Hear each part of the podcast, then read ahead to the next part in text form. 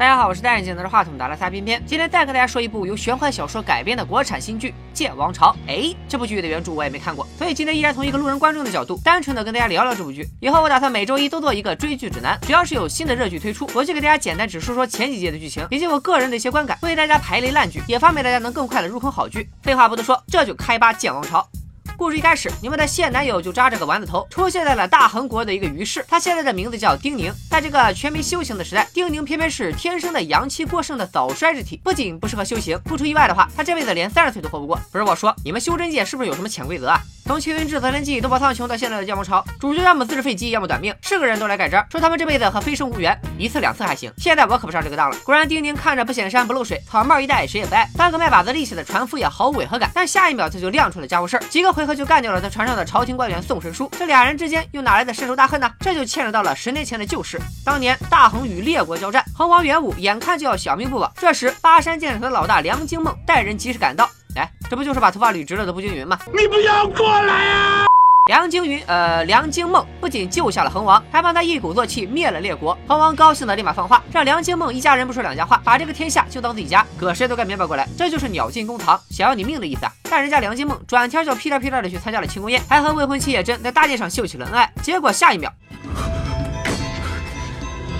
手里毒！原来这个叶真早就投靠了恒王。所谓的庆功宴就是一场鸿门宴。到了这一步，梁惊梦本来还有能力逃出去，结果又被自己人从背后插了刀。他用了最后一招九祖残神功，拉了一群士兵陪葬，然后彻底消失于人间。巴山剑场里和梁惊梦同来参加庆功宴的人也纷纷投靠了恒王，这其中就包括了被丁宁杀死的宋神书。而这丁宁不是别人，正是梁惊梦九祖残神功的唯一亲传弟子。正是靠着这一招，他才在船上 KO 了宋神书。到这为止，剑王朝的剧情还比较像《琅琊榜之忠臣没有好下场》，但谁知道紧接着。这剧就变成了《神雕侠侣之我和小姨的美好生活》。没错，这个鸡窝头少年丁宁现在正和自己的小姨长孙浅雪去生活。不过长孙浅雪其实也大有来历，她可不是丁宁真正的小姨。十年前，长孙浅雪的家族因梁惊梦的事牵连被诛，只留她一个人独活。而她和梁惊梦之间似乎还有个旧情，两人各有各的大仇要报，偶然相遇，一拍即合，这才开始伪装成一家人，表面合伙开酒铺，实际上准备联手颠覆大恒。看你以为他俩会就此黑化，然后每天苦大仇深的喊打喊杀吗？那可就想太多了。虽然看着是个能手刃仇人的铁血真汉子，但丁宁平时的画风其实是这样的。酒铺生意太好，闲人太多，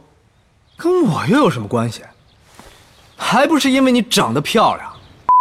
这个嬉皮笑脸小混蛋，在小姨面前就是个铁憨憨，骚话来的一套一套，满嘴都是虎狼之词。接下来你要做的，就是乖乖的在床上等我，一起生修啊。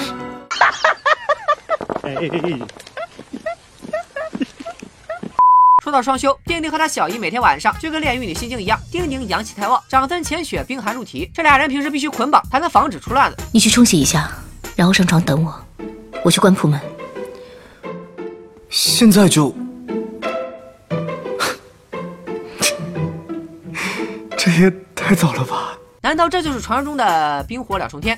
虽然目前来看，丁宁和长孙浅雪还是纯洁的战友情，但照他俩这个设定，再走下去跟神雕侠侣也就只差个雕了。这俩人卖酒杀人两不误，一边赚钱一边搞业务。这边丁宁杀死了宋神书，另一边长孙浅雪杀死了朝廷官员独孤侯，借此让他手下的江湖势力一个叫两层楼的门派失了势，成了到处寻求庇护的无头苍蝇。只要铺垫好再下钩，未尝不会让这股势力为我所用。看到这里我有点受惊，本来以为是一部爽文玄幻剧，但看着朴实的阵仗，感觉更像武侠。说是打打杀杀吧，但大家玩起拳魔来好像又很认真。这边俩人事业搞得风生水起，大恒朝廷那边也没闲着。当年梁惊梦的未婚妻叶真早已成了大恒王后，代替闭关修炼的恒王掌管朝政。最近为为了继续追杀列国余孽，并且调查近日朝廷官员的死亡，他召回了由巴山剑场投靠而来的现任金陵司司守叶策冷。这名字听起来很有花琉璃雪妹安吉丽娜的 feel。叶策冷本人更是人如其名，一天到晚板着个脸。而在看到宋神书尸体上的残次后，他瞬间想起了已经离世十年的梁金梦和他的独门神功九祖坛。更巧的是，叶策冷刚刚调转回来，就在大街上被丁宁迎头搭讪，然后又发现独孤侯死去的那天，丁宁所在的酒铺没有开门。然而叶策冷一时兴起的突袭之下，长孙千雪和丁宁却都没有露出破绽，两人都是一脸猝不及防，而且身上好像完全没有修为。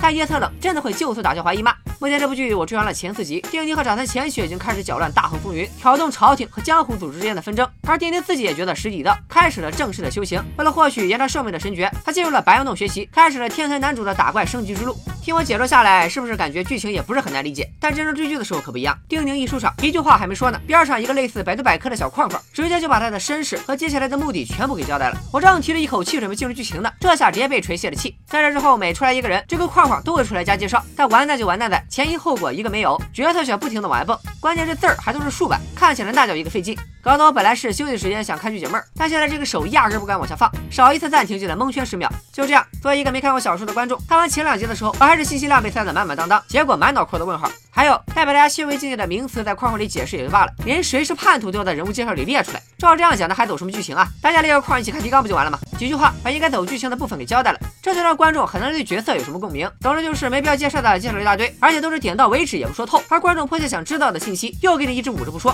第四季都过完了，我还是不知道为什么长孙浅雪原来的家族会因为梁金木被牵连到灭族，他和梁金木之间又有什么联系？曾经发生过什么往事？所以当他每次一脸愁苦回忆往昔，眼看着是对梁金梦爱恨交加的时候，屏幕外的我。都是一脸呆滞，毫无想法。更别提这其中还加了不少没啥铺垫但突然出现的人名，本来就是一直活在台词里的人物，却莫名其妙的收了便当，还引得别人为他打架。看来我有时候真是圈圈套圈圈，一个头两个大。但话说回来，《剑王朝》也绝对不能说是烂剧。虽然休息时间拿它当消遣，很容易让脑细胞离家出走，但仔细想想，剧中各方势力的角逐倒也经得起推敲。熬过最艰难的前两集，之后的剧情就顺了很多。再往后继续追，剧中很多铺垫也会逐步揭晓。另一方面，《剑王朝》的服化道等硬件配置还是在线的，画面色调都很用心，打戏也打得很到位。随便两人过招时，地面上被带起的雨水都很有大片风范。但也正是这样，才更让人觉得可惜。再好的剧也怕开头劝退，就算是四五集之后开始真香，又有多少人愿意真正给你这个机会呢？